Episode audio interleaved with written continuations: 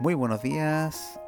Eh, comenzamos con la palabra del Señor en este día y leemos en Éxodo capítulo 18 del verso 13 al 19. Dice, eh, y sucedió al día siguiente que Moisés se sentó a juzgar al pueblo, porque el pueblo se presentaba delante de Moisés desde la mañana hasta la tarde.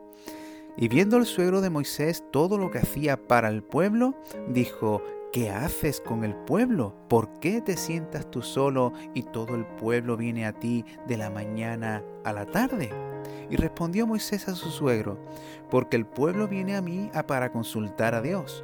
Cuando tiene un asunto viene a mí y yo juzgo entre un hombre y su prójimo y les doy a conocer los estatutos de Dios y sus leyes. Pero el suegro de Moisés le dijo, no haces bien desfallecerás no solo tú, sino este pueblo que está contigo. El asunto es muy pesado para ti, no podrás hacerlo tú solo. Oye ahora mi voz, te aconsejaré y Dios sea contigo. Hasta la visita de su suegro, todos los esfuerzos de Moisés se centraban en cumplir con la responsabilidad que Dios le había dado y suplir las necesidades civiles y espirituales del pueblo de Israel. Desde la mañana hasta la tarde, Moisés juzgaba los asuntos de alrededor de dos millones de personas aproximadamente ocasionando una gran fatiga y carga sobre el pueblo y sobre todo provocaba la extenuación de aquel líder tan dedicado y disciplinado. Su gran celo por la obra de Dios y su amor al servicio lo llevaban a estar ocupado todo el día y pendiente de todo lo habido y por haber en el pueblo. No había cosa alguna en la que Moisés no se ocupara. Todo era cubierto por él sin dejar espacio ni lugar a otros ayudantes o delegados. Para Moisés esta, esta era la forma, la organización y la estructura que debía seguir en su tarea como guía del pueblo. Acababa extenuado, pero las responsabilidades se llevaban a cabo.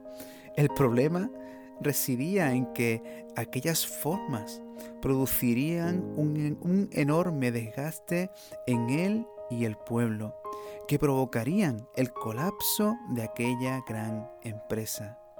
Fue Jetro, el suegro de Moisés, un, un madianita ajeno a aquella empresa y, y a aquel pueblo, quien cambió la perspectiva de Moisés y así cambiar las formas de hacer las cosas y traer beneficio y mejora al sistema organizativo y administrativo de Moisés.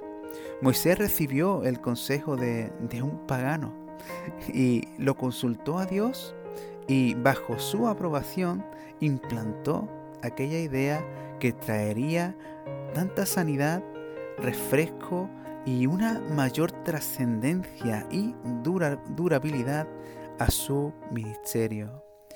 Para Moisés, lo único indiscutible e innegociable era la voluntad de Dios, la palabra de Dios y su presencia. Lo demás, todo era revisable. Las formas, las estructuras, la organización, las maneras, la gestión, todo ello podía cambiarse y modificarse. Y además, estaba abierto también a, otros puntos de vista que pudieran cambiar su perspectiva, independientemente de la persona que fuera, fuese creyente o no creyente. El consejo ¿no? que, podemos aprender hoy es que todo puede ser revisable en nuestras vidas y en este mundo. Nos estaremos equivocando si no eh, damos lugar a otros puntos de vista o perspectivas para nuestras vidas, sobre todo si, si nos ayudan a mejorar y superarnos. Por el contrario, si no lo hacemos, quizás estemos hipotecando nuestro futuro o destino al no hacerlo. Moisés recibió y aprovechó la riqueza y la experiencia de aquel sabio sacerdote pagano Nosotros, como creyentes también, eh, debemos ser sabios y no cerrar la puerta a las riquezas y a las experiencias que se disponen a nuestro alrededor.